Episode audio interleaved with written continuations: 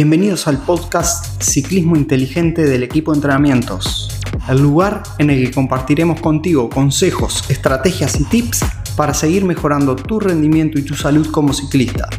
¿Estás listo? Comenzamos. Hola amigos ciclistas, bienvenidos a un episodio más del podcast Ciclismo Inteligente del equipo de entrenamientos. Hoy les traemos un episodio especial una entrevista al señor Antonio Ortiz, uno de los ciclistas más importantes del MTB español en lo que se refiere a carreras de etapa y maratón. Así que bueno, esperamos que te guste mucho y disfrutes de esta entrevista que te va a dejar una cantidad de información y tips que Antonio nos trajo para nosotros. Antonio. Muy buenas, muy buenas tardes, Marco. ¿Cómo estás, loco? Muy bien, muy bien. Tal y como está el panorama, estoy bien, no me puedo quejar. Con salud, sí, con salud, haciendo lo que nos gusta, que es el deporte y la bici. Entonces no podemos quejarnos.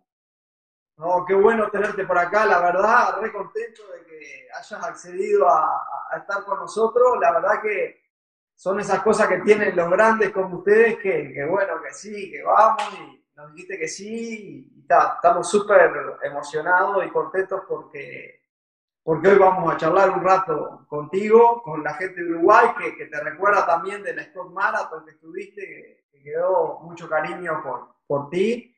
Y bueno, vamos, vamos a empezar a hablar un poco de lo que nos gusta también, que es... El por supuesto, la bici. Contame igual antes cómo, cómo está un poco ahí el tema con, con la pandemia para, para, los ciclistas, ¿no? Para en el caso tuyo y eso, ¿cómo viene todo por ahí? Bueno, primero decirte que, que las gracias dártelas a ti por haberte acordado de mí, como siempre, y por tener esta comunicación siempre tan directa y por habernos tratado en su momento como nos tratasteis allí en, en Uruguay y ojalá podamos volver pronto y, y poder disfrutar otra vez de esa carrera, de este país, de la gente de allí.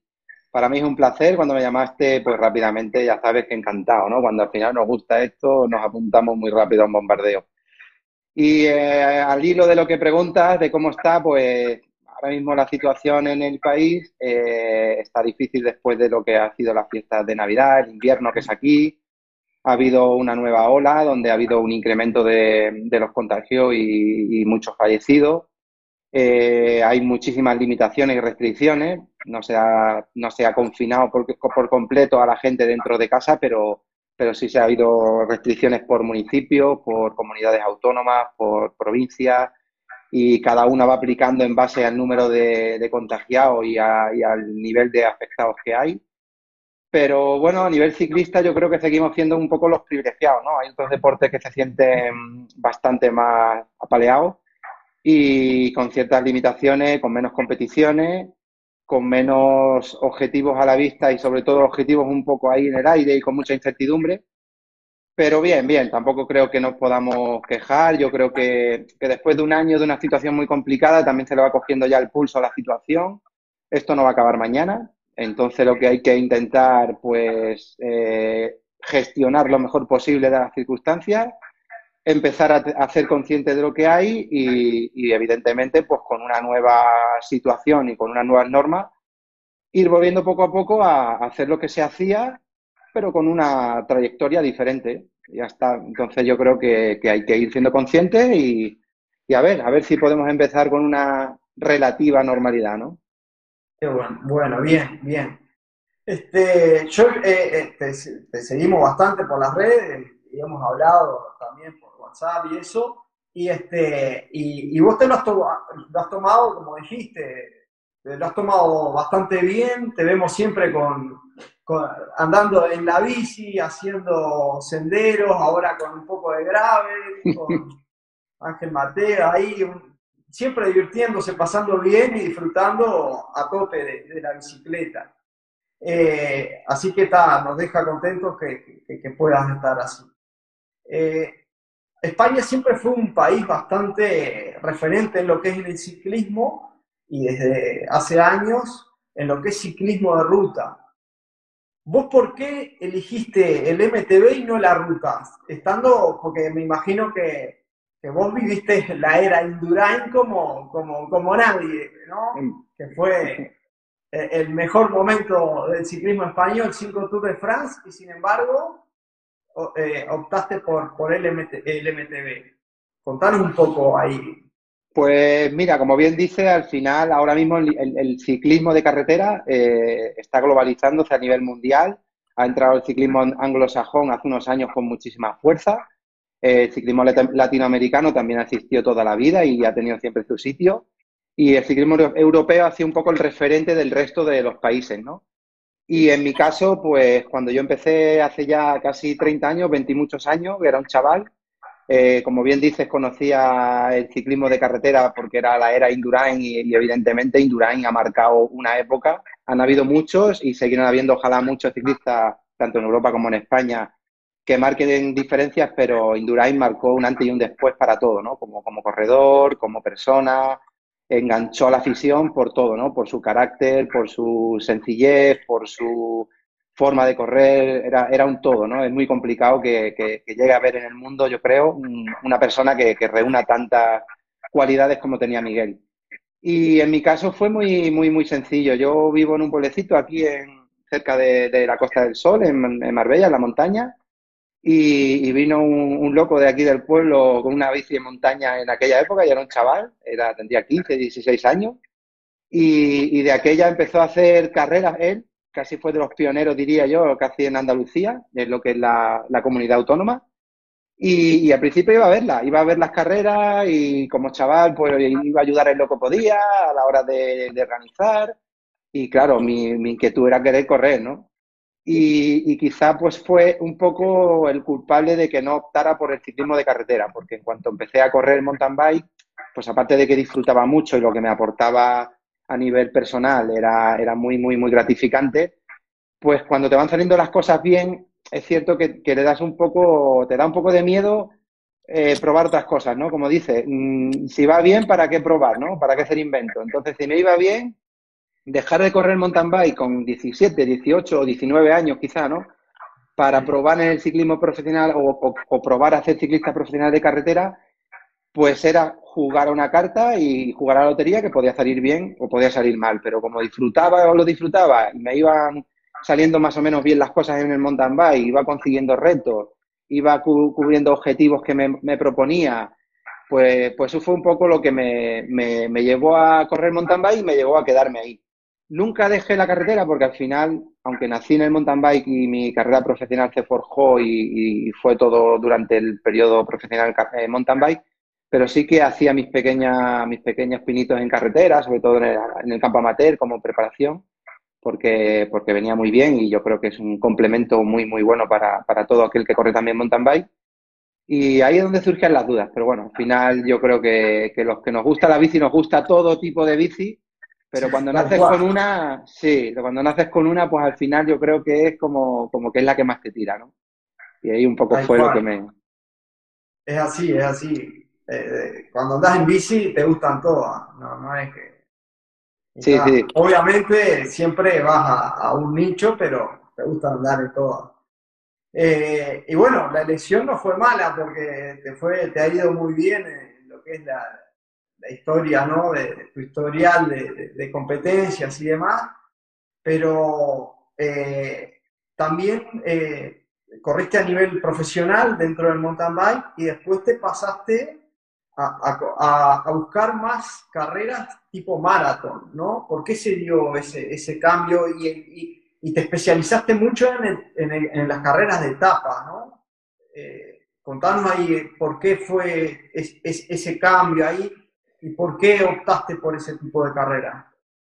Pues mira, muy fácil. Eh, a, lo, primero que has dicho, yo cuando empecé con el mountain bike era un poco cuando nació prácticamente y, tengo unos recuerdos muy buenos, ¿no? Porque al final formar parte de un deporte que nace y que ves cómo evoluciona y, lo que era, lo que ha sido y lo que es, ¿no? Y formar parte de él dentro de, dentro de todos los segmentos a nivel de, corredor, incluso a nivel de desarrollo en, muchos casos, para mí es gratificante. Y lo que yo siempre he tenido en cuenta desde que yo empecé a, competir y desde que, desde que eh, he ido pasando etapas es que no quería quemar etapas, lo que quería era disfrutar las etapas. Entonces, cada etapa yo tenía claro que tenía que tener su momento y antes de quemarla me tenía que reinventar. Me tenía que reinventar, cambiar y cambiar fresco, cambiar con, motivación, cambiar con ganas, cambiar con, con, siempre un objetivo a la vista, ¿no? Entonces, eh, yo veía que, ya tenía una cierta edad, ¿no? Que los, los, circuitos de mi época eran circuitos de, de carreras mucho más largas, mucho más exigente quizá a nivel físico y empezaba a cambiar, se reducía, era mucho más explosivo, eh, empezaron a haber, a circuitos muchísimo más complicados, que yo todavía pienso que a día de hoy igual me costaría, ¿no? Me tendría que haber reinventado y adaptado, pero, pero hay circuitos muy, muy complicados. Es cierto que, yo, yo personalmente considero muchos peligrosos, ¿no? Una cosa es difícil y otra cosa ya, es peligroso, ¿no? Y, fue un punto de inflexión en el que nació el, maratón, empezaron a hacerse las primeras carreras de, maratón y dije, bueno, pues ahora yo creo que es el momento, eh, estoy bien, eh, no me veo obligado a, dejar la competición de alto nivel pues, por circunstancias externas a mi, a mi decisión. Eh, no quiero dejarlo cuando esté saturado, no quiero dejarlo por una lesión, no quiero dejarlo por falta de un equipo que me apoye. Y, justo ahí me encontraba con, esa, con esas ganas y con esa situación. Entonces empecé a probar un poco, a poner el termómetro aquí en España, las carreras de, maratón. De hecho, los primeros campeonatos de España que se hicieron, pues estuve ahí peleando por ellos. No tuve la suerte de ganar ninguno, pero bueno, estuve en el podio en alguno que otro. Y, a partir de ahí, pues empezaron a hacer las carreras por etapas. Las primeras quizás fueron la Keikepi, eh, Cocodrile, alguna que me dejó por ahí por el tintero. Y pues eso me inquietaba, ¿no? Porque yo me consideraba ya pues, un ciclista con cierta veteranía, con muchos fondos, muchos años, eh, ya sabía gestionar mis, quizás muy bien mis fuerzas, sabía gestionar la cabeza, porque al final el cross country pues es duro y intenso, pero, pero es corto, ¿no? Entonces en carreras de este tipo eh, te surgen otras muchas más cosas que, que no es solamente dar pedales y, y sufrir. Hay que, hay que luchar contra momentos complicados, eh, son muchas horas, eh, climatología, eh, averías, situaciones de países donde todo es mucho más difícil, ¿no? Por, logística y aquello me motivaba. Me motivaba y, fue justo en un momento que fui a una carrera de Mongolia por etapas precisamente, ya había corrido alguna más por aquí y dije, pues yo creo que, aquí he dado con la tecla. Correr, hacer, hacer bici, que es lo que más me apasiona, mm, a la modalidad de maratón que era lo que en aquella época yo creo que más se adaptaba a mis eh, condiciones y a mi, a, mi, a mi etapa, y luego conocer gente y, conocer lugares. Eso yo creo que era un cóctel con una serie de ingredientes que era inmejorable para mí. Entonces dije, aquí estoy. Y a partir de ahí, pues, pues fue todo decir, venga, me marco una serie de carreras por etapas al año, porque también satura y también tienes que hacer otras cosas. Las intento preparar lo mejor que puedo y, las carreras porque corras sean maratón, ¿no? Y quizá pues lleve 13 años que no sé si he corrido algún cross country, creo que no, ¿eh? Creo que creo que no, igual, igual, igual alguno, ¿no? Pero sí, sí, en general, mira, por suerte ahora mismo tú y yo estamos aquí hablando, tenemos una cierta relación y amistad y tenemos esa facilidad para comunicarnos hoy en día gracias a todos los medios de, tecnológicos y fue gracias a ese paso que di en su momento, ¿no? Entonces, yo creo que el ciclismo tiene su momento, eh, hay que saber escuchar el cuerpo y la mente, hay que saber reinventarse y, como he dicho, para mí es mi vida, ha sido parte de mi vida, mi medio de vida y mi forma de vida. Y lo que quiero es saborear cada momento del ciclismo y, y, aprovechar todo lo que te aporta, ¿no? Porque no es solamente competir, es viajar, es conocer gente, es entrenar, es, a mí me gusta entrenar también, a mí me gusta salir todos los días con un plan y, hay días que tienes más ganas, otros días menos ganas, pero el ciclismo yo creo que, es un abanico de posibilidades que, yo creo que te lo, te, lo, te lo ofrece muy poco, ¿no? Muy pocos deportes, ¿no? Tal cual, tal cual.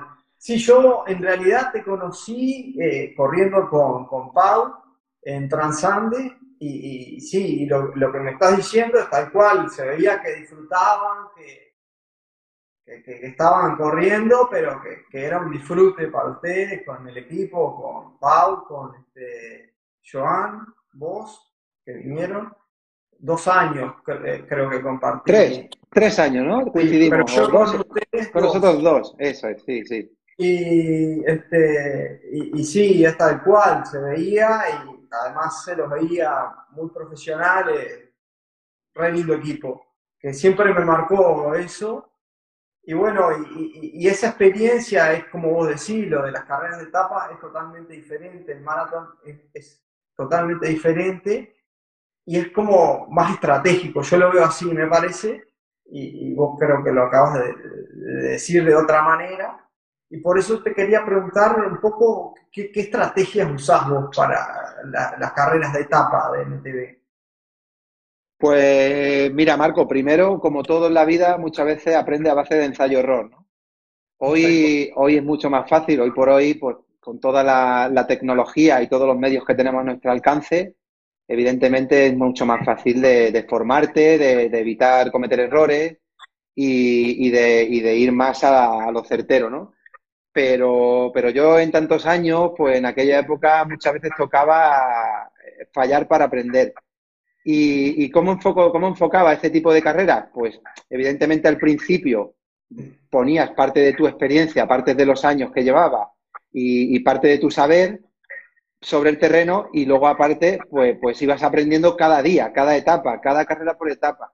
Y a partir de ahí, pues el, plan estratégico de entrenamiento era diferente, evidentemente, porque no es lo mismo competir para, para una hora y media o para una maratón de un día que competir, que entrenar, perdón, para, para, para tres, cuatro, cinco o seis días, dependiendo del nivel, no es lo mismo competir para disputar que competir para disfrutar, evidentemente. Tú, por ejemplo, has dicho ahí algo que, me ha gustado, ¿no? Cuando decías que nos veías allí disfrutar y, y, a la vez muy profesional. Aquí, pues quiero hacer un matiz y un paréntesis de que esto que tú has dicho a mí me costó mucho de, de, de poder adaptarlo, porque yo venía de ser profesional y era mi era mi trabajo, era mi modo de vida. Entonces yo veía que, yo me debía a una marca, me debía a unos resultados, me debía a un compromiso deportivo. Y, claro, cuando eso no salía, pues, pues, pues yo me, enervaba y me costaba de asimilar todos esos eh, malos, malos resultados o quizá no todo lo que yo quería. Y Pau fue una persona clave, ¿no? Pau fue una persona clave en todo esto que me ayudó a, a saber leer esto que tú parpaste, ¿no? Que es lo que más me ha halagado, ¿no? El que, el que la gente parpara desde fuera de que nosotros lo hacíamos serio, eh, lo queríamos hacer bien, pero también queríamos disfrutar, queríamos compartir, queríamos convivir y queríamos disfrutar. Y, sin dejar eso, sin dejar eso, pues intentaba hacer y sigo intentando hacer lo más serio que puedo en cuanto a la preparación, en cuanto a la alimentación, en cuanto a la preparación antes y durante, porque al final eh, una carrera por etapa se plantea muchos años vista, o, perdón, a muchos meses vistas, ¿no? Depende de la experiencia que tengas y el bagaje que tengas, pues todo esto te va a depender que tengas que hacer más o menos sacrificio, pero sacrificio hay que hacer todo el mundo, ¿no? Al final un resultado nunca va a venir sin un, sin un sacrificio, sin eh, una constancia, sin una capacidad de sufrimiento, eh, todo eso hay que ponerlo sobre la mesa, ¿no?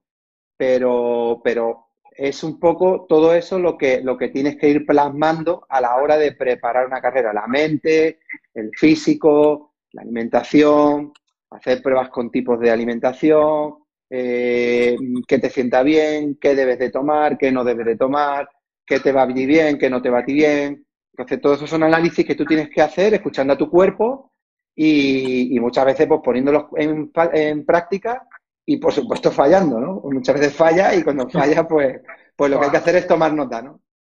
Tal cual. Y, esto que dijiste del tema de, la nutrición y eso, vos has estado en lugares bastante australes, digamos, como Mongolia ahí. ¿Cómo lo manejaste? Porque ahí no encontrás tan fácil la nutrición que vos tenés en, España o que podés tener en otro país. ¿Cómo, cómo, cómo lo manejás a eso? Pues mira, Marco, te voy a contar algo y al hilo de esta pregunta te voy a contar concretamente un, algo que me ocurrió en, una de las carreras, en uno de los viajes, ¿no? Yo cuando, cuando preparo todo el equipaje para ir a un tipo de carrera de esta, como tú has dicho, muchas de ellas son países pues un top un poco eh, complejos, ¿no? Y tienes que pensar muy bien qué te llevas, porque no siempre tienes medios para, para luego allí poder solventar cualquier incidencia. Eh, tienes que llevar la bici a punto, no dejarla hasta último momento o dejarla para hacer allí. Tienes que llevar un repuesto mínimo de cosas que te pueden pasar para poder solventar.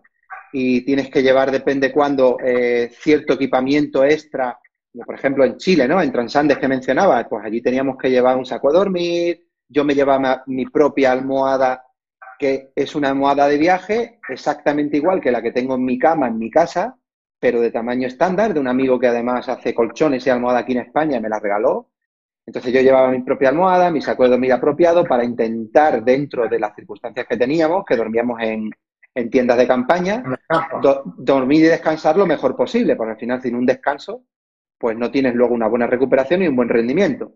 Y al hilo de la, de la alimentación hay países donde puedes comer mejor durante la carrera y, otras que tienes que hacer lo que puedes para adaptarte dentro de las circunstancias.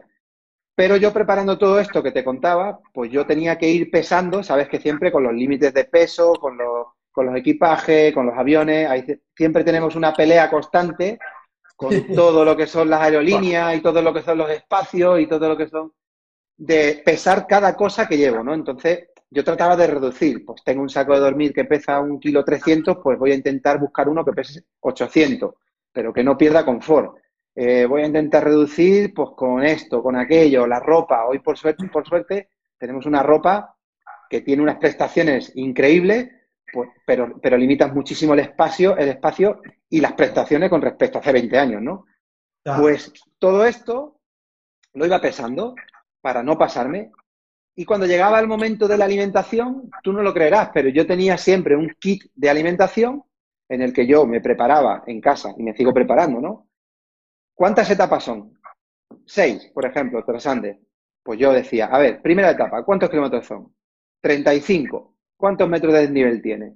Eh, 1200. Más o menos, ¿cuánto podemos tardar en hacer 35 kilómetros con 1200?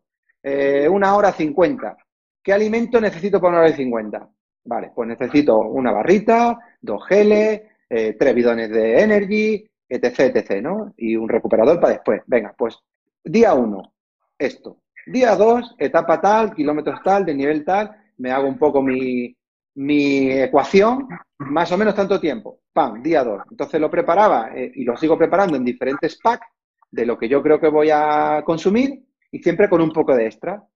Pues esta bolsa este kit de, alimentación de la marca que yo utilizo desde hace muchos años, porque he descubierto que es la que me sienta bien, me va bien, no, me hace, no me hace ningún daño y puedo abusar de lo que coma que nunca me va a sentar mal, nunca pesaba menos de 4 kilos. Nunca pesaba menos de 4 kilos la maleta. Entonces siempre llevaba 4 kilos extra de alimentación para la carrera dentro de mi equipaje. Luego, evidentemente, allí pues tienes que desayunar, tienes que comer, tienes que cenar y evidentemente todo lo que conlleva las comidas, ¿no? Pero eso era el kit.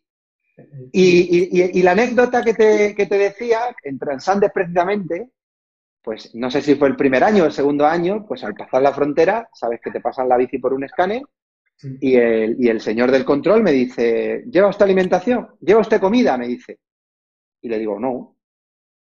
¿No llevas comida? Y le digo, eh, no, no traía nada. De hecho, llevaba una manzana de España, me la comí antes de bajar del avión para no tener ese tipo de problemas, ¿no? Con temas de alimento, porque tienes que tener mucho cuidado para luego las sanciones, las limitaciones.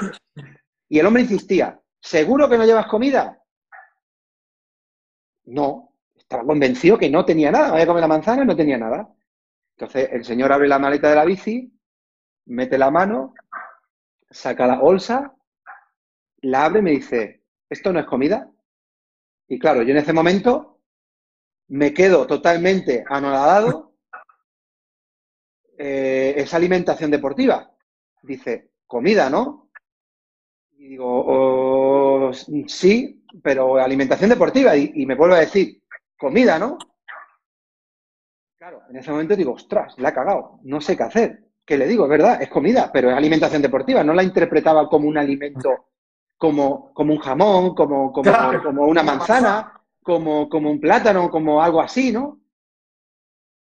Voy a una competición deportiva, es mi alimento para cada día y si usted me retira eso, me ha jodido vivo. Así tal cual le solté, porque es que era eso.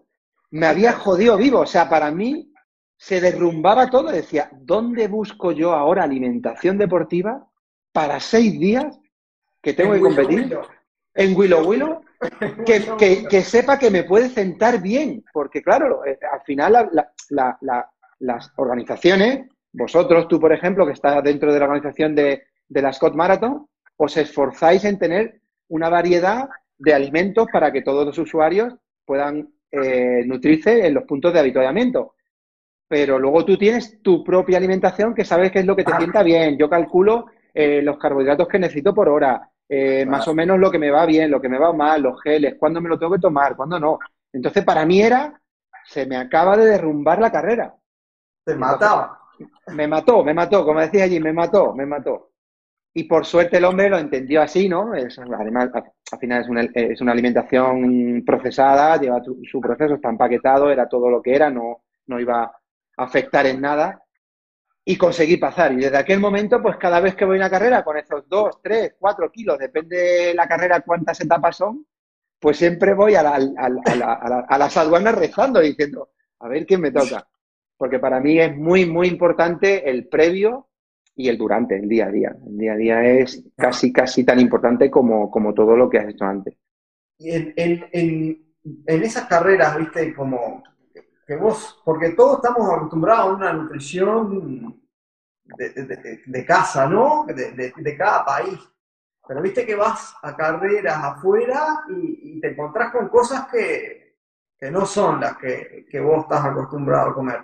Ahí cómo te manejas en el día, digamos, porque viste que cualquier detalle ahí también te puede detonar la carrera, o sea, te puede echar por tierra la preparación. Ahí, que, cómo, ¿Cómo haces vos con eso? Eh, pues mira, Marco, eh, no sé si esta expresión allí se va a entender, aquí la dice mucho un amigo mío, los inventos con gaseosa, ¿no? Eso quiere decir que, que los inventos vamos a hacerlo con algo que no te haga daño, ¿no? La gaseosa no te va a hacer daño. Entonces, los inventos con gaseosa. Eh, yo, como bien dices, pues, pues llevo ya unos años de, experiencia, lo, intento ya llevar todo más o menos atado, siempre te puedes equivocar en cosas y aprender de ellas, como he dicho antes, pero yo sigo insistiendo mucho en ese ciclista aficionado, ¿no? Porque al final tú eres una persona que tienes una formación, también compites, eh, llevas muchos años, eres muy metódico, conoces mucho, entonces, esto te hace a ti mismo intentar no cometer esos errores, pero hay muchos aficionados que, al final hacen un esfuerzo increíble, eh, le quita tiempo a su tiempo, a su familia, hace esfuerzos inhumanos, hace un esfuerzo económico tremendo para ir a este tipo de, de carreras que para ellos es un reto. Es ir, es acabar y es hacer la vivencia. Y muchas veces con esos inventos que te digo, de no tener experiencia, lo tiran todo por la borda, porque pueden llegar un día, pues puede pasar, ¿no? Pero pues, nos puede pasar a cualquiera, pero puede llegar un día con diarrea, puede llevar, y, es por haber hecho cosas que se pueden evitar, por mezclar cosas que no debes, por probar cosas cuando no tienes que probar. Todo esto hay que hacerlo antes. Eh, yo todo esto me lo planifico, pues habiendo probado antes. No se me ocurre llevarme un gel a una carrera y tomármelo en la tercera etapa sin antes haberlo probado en casa entrenando porque evidentemente no voy a coger en un habituallamiento algo que sé que me va a hacer daño o que me puede hacer daño, a no ser que me vea en una situación ya totalmente eh, desbordada, que no quede otra que coger lo que haya, que también ha, ocurrido, ¿no? Eh, quedarte sin alimento, hacer frío, lluvia, el cuerpo necesita calorías, tienes que alimentarlo bien, llegas a un habituallamiento y, te comes las piedras y te las dan, ¿no? Sí, Entonces ahí... Pero, pero otro, otro, otro ejemplo que yo, por ejemplo, aplico desde que empecé a correr y, esto lo llevé a cabo eh, o intento llevar a cabo en todas las carreras, sobre todo en los países un poco más complejos, como hablábamos antes, donde la logística es más complicada, donde, donde toda la alimentación no las hacen en el propio campamento, donde las cocinas no es una cocina al final de un restaurante ni de un hotel, ¿no? Es una cocina que montan, donde los medios son los que son, ¿no? Son medios un poco más limitados.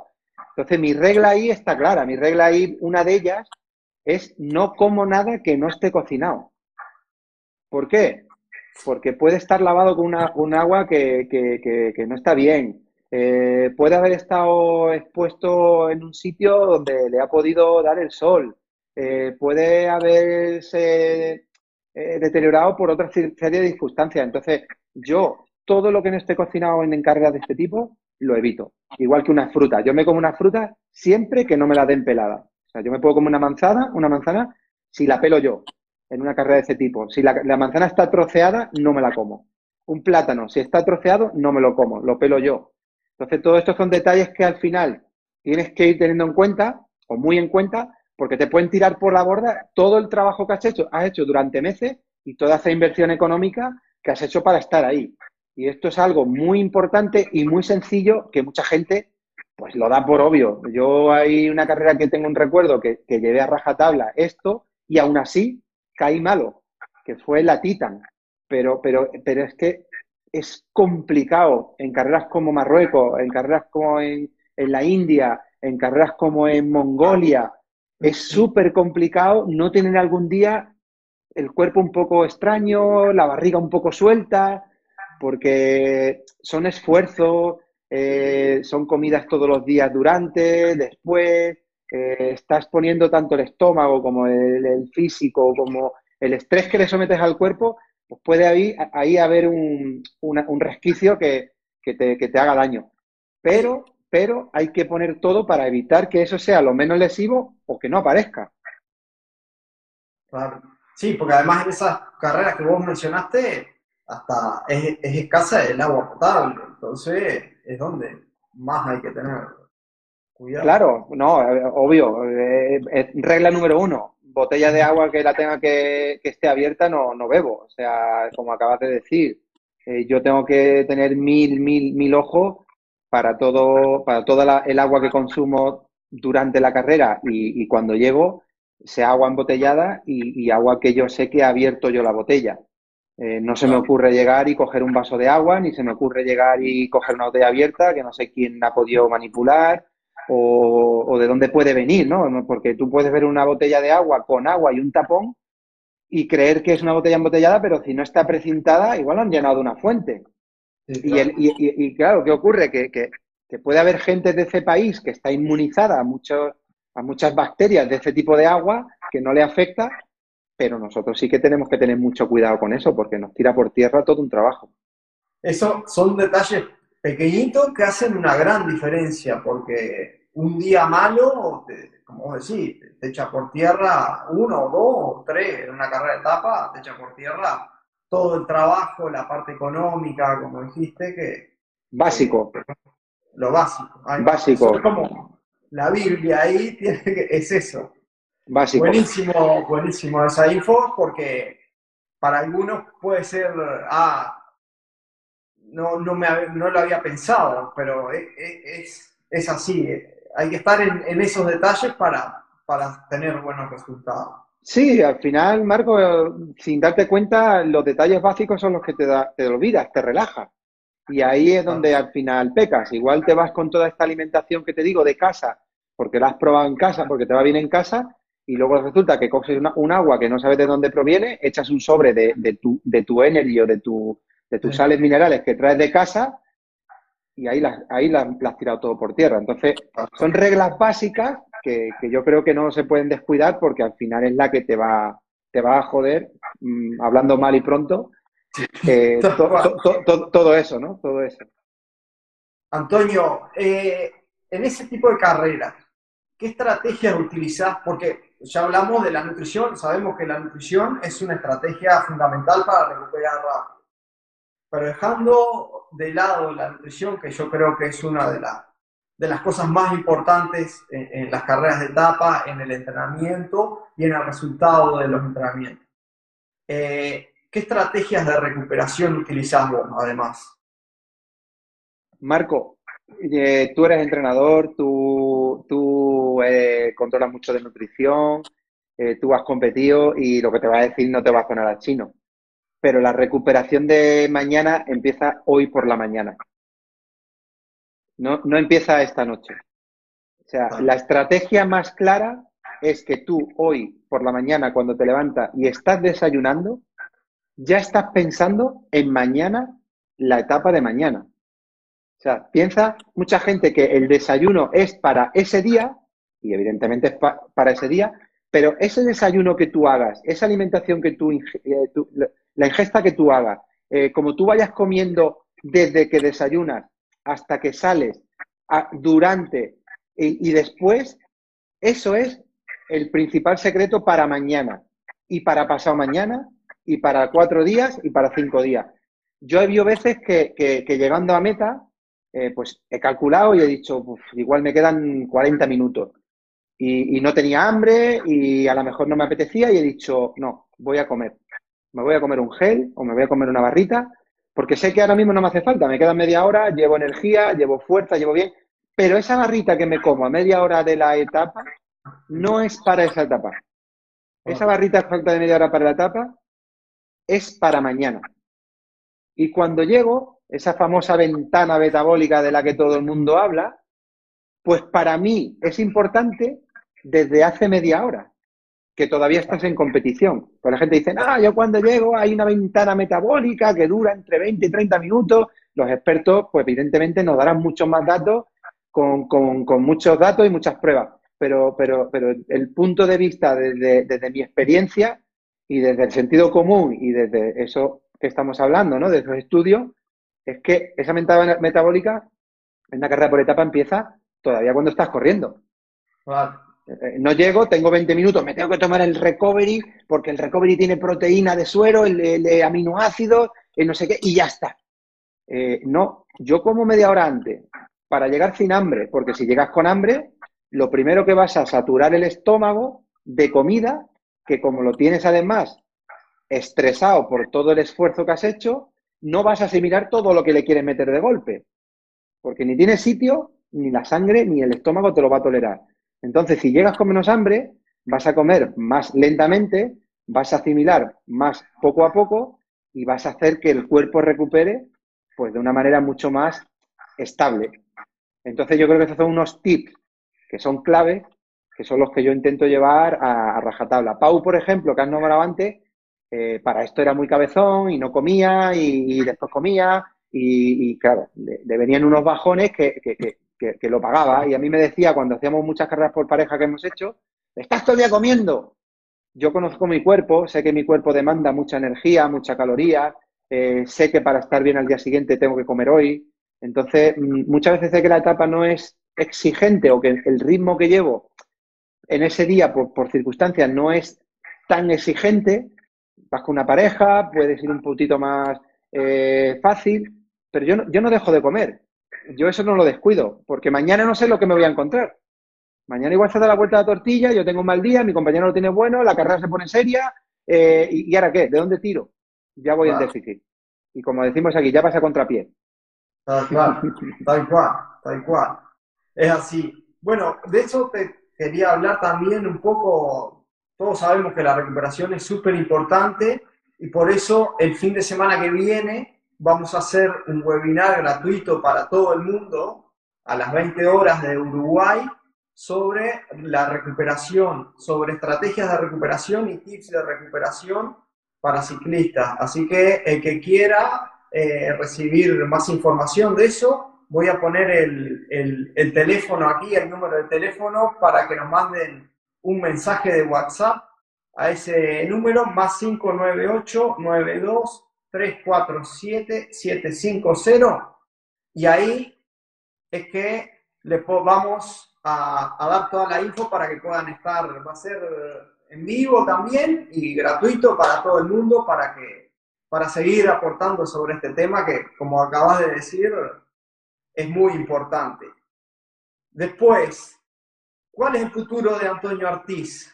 Contanos qué se viene, Antonio. eh, bueno, estás intentando porque veo que estás con el grave, con el packing, todo. ¿Es el momento de la reinvención o no? Pues mira, sí, creo que es el momento de la reinvención. Como te he dicho antes, no hay que quemar los, los cartuchos, hay que darse cuenta a tiempo de las cosas, o por lo menos yo intento darme cuenta a tiempo de las cosas para seguir disfrutando, como bien decía, y creo que ahora es un momento clave porque, porque, bueno, ya voy teniendo una edad, va costando cada vez más quizá entrenar, no entrenar, porque entrenar, como he dicho antes, me gusta y salir con un, con un plan de entreno me gusta. Quizá me cuesta más ese sufrimiento extremo, ¿no? Que cuando eres un chaval y tienes objetivos y tienes sangre fresca, pues te mueres, como yo digo, tres veces. Ahora, cuando te tienes que morir una, te mueres ya penando y a la segunda te cuesta. Entonces, pues evidentemente los años pasan, el nivel cuesta cada día más tenerlo, mantenerse ahí y, todo conlleva un sacrificio que, que es difícil mantener durante tantos años.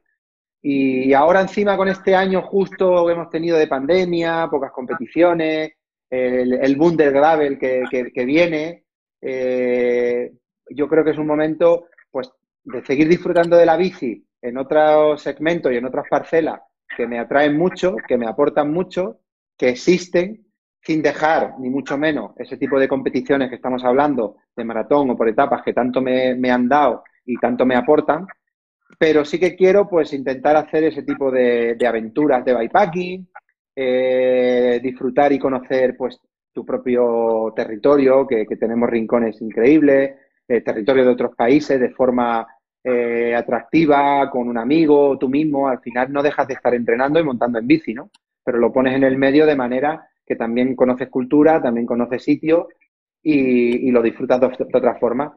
Y el gravel, es curioso, Marco, porque el gravel te lo voy a resumir como lo intento resumir a todo el que me pregunta lo que tú me has dicho, ¿no? Eh, el, Oye, te vemos mucho con el gravel, ¿qué parece? ¿Qué tal?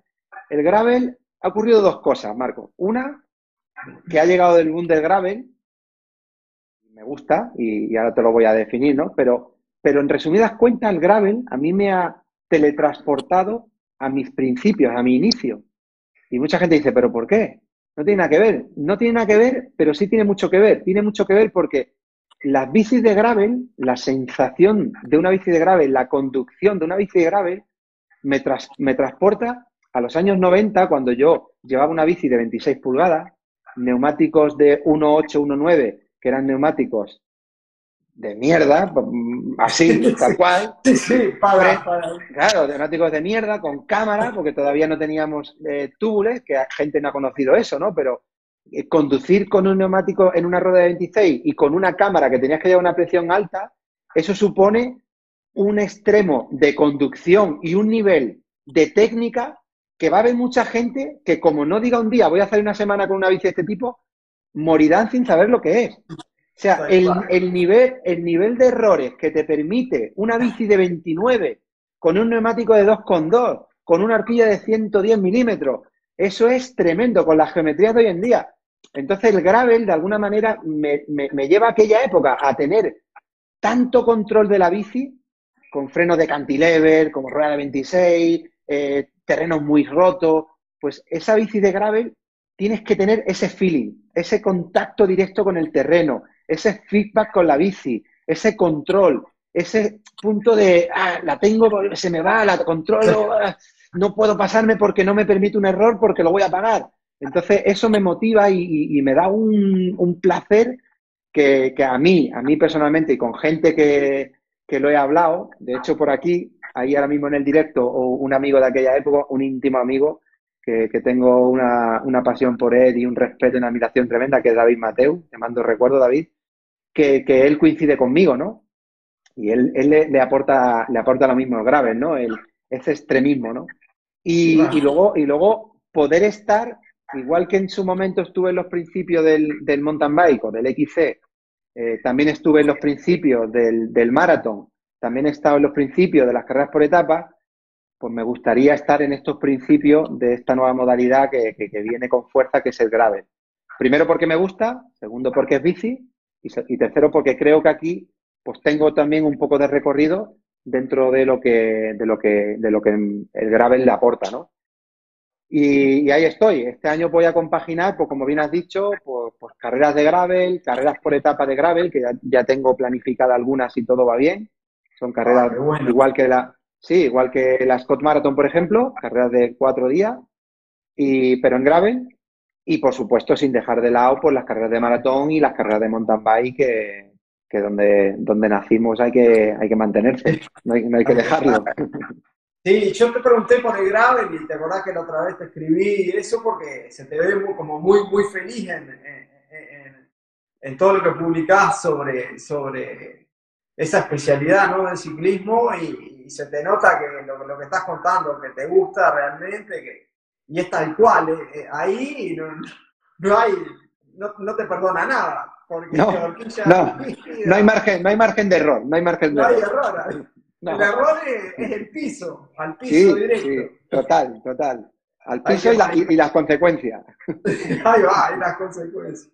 Bueno, acá vamos, vamos a ir con, la gente, porque ya estamos en los últimos minutos. A ver si tienen alguna pregunta para Antonio. Vi que había preguntado. acá dice un amigo: Saludos, Antonio, desde México, desde las 26 y con cuernitos y manejares estrechos. ¿Qué tiempos? Ah. la diferencia entre bici de ciclocross y gravel, dice. Pues mira, eh, la voy a explicar porque además he visto que la pregunta Javi, un, amigo de aquí, y, hay mucha gente que hace la pregunta. De hecho, me gustaría hacer un pequeño vídeo desde mi punto de vista, desde mi modestia y desde mis conocimientos, que no quiero decir que, sean los top, pero, pero bueno, en resumidas cuentas, para que la gente lo entienda, pues aparentemente una bici de gravel puede parecer una bici de ciclocross, ¿no? Pero las principales diferencias son, una, el paso de rueda.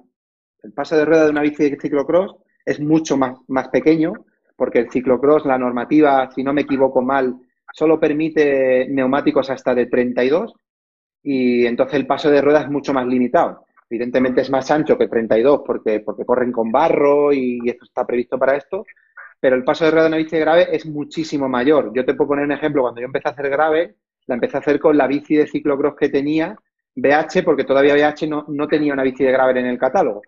Entonces yo con mi bici de ciclocross, que era la, grave, la, la CX, esta bici yo ponía un neumático de 38 como el que llevo ahora y me tocaba ligeramente en una vaina.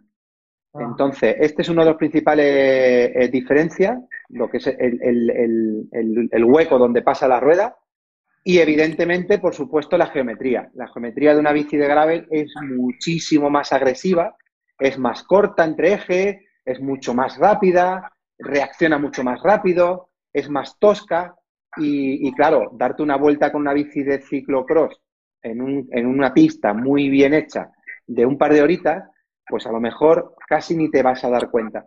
Pero si te metes una ruta de gravel de 3, 4 horas en una bici de ciclocross, te das cuenta que llega un momento en que, te, se, te saltan los empastes, porque no está hecho para eso. Está hecho para salir de curvas rápido, para tener aceleraciones rápidas, para que la bici reaccione, para que la bici sea, en cierto modo, incómoda, pero incómoda, pero porque tiene que tener un rendimiento. Y la bici de gravel es un poco más una gran fondo de carretera, que ahora tanto está de moda, pero con esos pasos de rueda mucho más anchos para poder llevar neumáticos, pues ahora hay bicis que ya llevan pasos de rueda hasta de 44, 45, ¿no? Eh, en mi caso la BH soporta hasta un paso de rueda de 42, creo que es. Entonces con un, con un neumático de 42, pues ya tienes un confort tremendo y, y, te puedes permitir bajar por muchos sitios hasta en cierta forma inestable y roto y la puedes llevar porque la geometría está pensada para eso, para que sea cómoda dentro de las comodidades de una bici rígida, evidentemente, una bici sin horquilla y una bici sin suspensión, ¿no? Pero, pero es mucho más cómoda y más para, para estar más tiempo sobre ella y los pasos de rueda. Eh, a grosso modo, estos son los, las dos claves más importantes. Luego podemos profundizar en otras cosas, ¿no? En, ángulos de dirección, en altura pedalier, en tal, en cual. Pero, pero así, a grosso modo, es eso, ¿no? Un poco lo que es la geometría general y los pasos de rueda. Buenísimo. Quedó súper claro, creo que, estuvo muy clara la, la, definición. Y, y, bueno, te estaremos, estaremos atentos a, a, cuándo es la carrera de etapas de grave que vas así. Te seguimos también por, por las redes, te vamos. Pues mira, tengo, tengo un precalendario como siempre hago. Cada año cuando empieza la temporada me cojo un precalendario y aquí me voy a descubrir, ¿no? Pero, pero intento en este precalendario, aparte de los compromisos que tengas personales o, de marca, intento modificar este calendario en base a lo que ya he hecho para no repetir y conocer más cosas, ¿no? Y voy ahí adaptándolo. Y este año me he hecho un precalendario con las circunstancias que hay, porque las que hay ahora todo cambia de ahora para, para esta noche, ¿no? Eh, igual ahora estamos hablando de planificar algo y dentro de tres horas me mandas un WhatsApp que no se puede hacerlo de mañana, porque las circunstancias son las que son. Entonces, mentalizado a esto, tengo un precalendario para hacer una serie de carreras de mountain bike por etapa, una serie de maratones que ya están fijas y la carrera de gravel es en agosto en Canadá.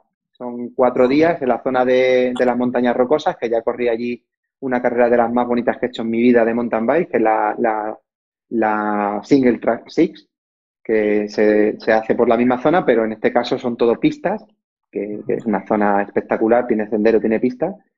Y mientras tanto, pues haré aquí en España alguna de gravel, creo que tengo también alguna controlada por Italia para hacer algo. Y bueno, lo que podamos ir haciendo eh, en base a lo que nos vaya dejando la, situación que tenemos. Buenísimo, Antonio. Bueno, muchísimas gracias por tu tiempo, por habernos acompañado. Y por, supuesto, y por supuesto, perdona que te corte, eh, tengo puesta en el calendario Scott Marathon en Uruguay. Y bueno, sí, obvio, esa, o sea, esa está. Confírmame, confírmame porque si no la borro y me busco otra. Esa está asegurada. Bueno, Antonio, muchísimas gracias. La verdad, un placer como siempre tenerte acá en Uruguay. La gente se acuerda mucho de vos, te quiere mucho por tu sencillez, por, porque está, por, por cómo sos, por cómo, cómo eh, nos trataste cuando viniste y, y sos siempre bienvenido. Eh, espero que cuando todo se, se, normalice puedas volver y espero yo en algún momento poder ir a visitarte también y, pedalear un poco por allá, por, por tu zona. Este, pues darte, la gracia, darte la gracia a ti, principalmente, es un gusto estar aquí, ojalá podamos hacer de estas muchas porque es muy agradable. Y, yo te invito a que te vengas a la Andalucía Bike Race en abril. O sea, todavía tienes margen de maniobra de sacarte el pasaje, hacerte un PCR y plantarte aquí en, el mes de abril, que sé que la tienes ahí también en mente. Sí, esa está, la tenemos ahí, ahí. Esa en cualquier momento sale, te lo aseguro. Eh, bueno, muchas gracias. Gracias a todos los que nos acompañaron. No se olviden que el domingo que viene tenemos ese webinar totalmente gratuito para todos para que puedan aprender estrategias, eh, tips sobre la recuperación el ciclismo, unas cuantas de las que ya adelantó eh, Antonio, que son vienen de, un crack que sin duda eh, las tiene más que probadas. Así que muchísimas gracias a todos. Manden mensaje al más 598 92 347 750 por info del webinar y serán todos bienvenidos. Muchísimas gracias. Nos vemos pronto. Que pasen bien. Chao, gracias a todos. Gracias por acompañarnos. Si te ha gustado lo de hoy, dale me gusta, comparte y comenta. Así podremos llegar y ayudar a más ciclistas como tú. Te esperamos en el próximo episodio y hasta entonces nos vemos en las redes.